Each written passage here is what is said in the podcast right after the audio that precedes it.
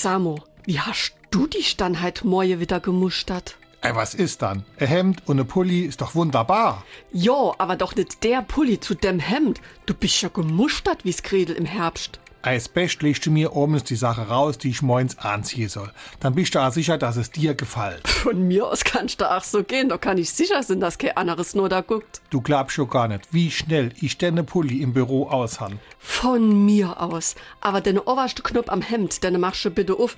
Da kriegt man ja schon beim Zugucken keine Luft mehr. Nix, das bleibt so, das gefällt mir. Bist du des Wahnsinns? Das ist doch ein ganz sportliches Hemd. Der Knopf gehört auf. Das ist doch kein Vatermörder. SR3.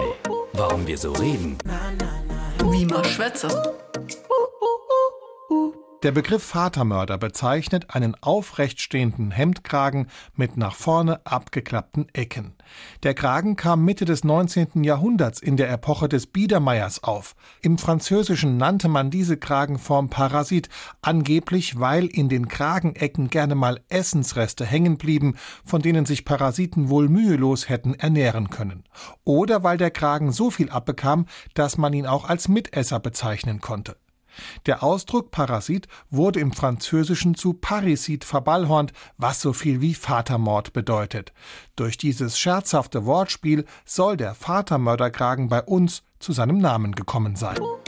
SR3.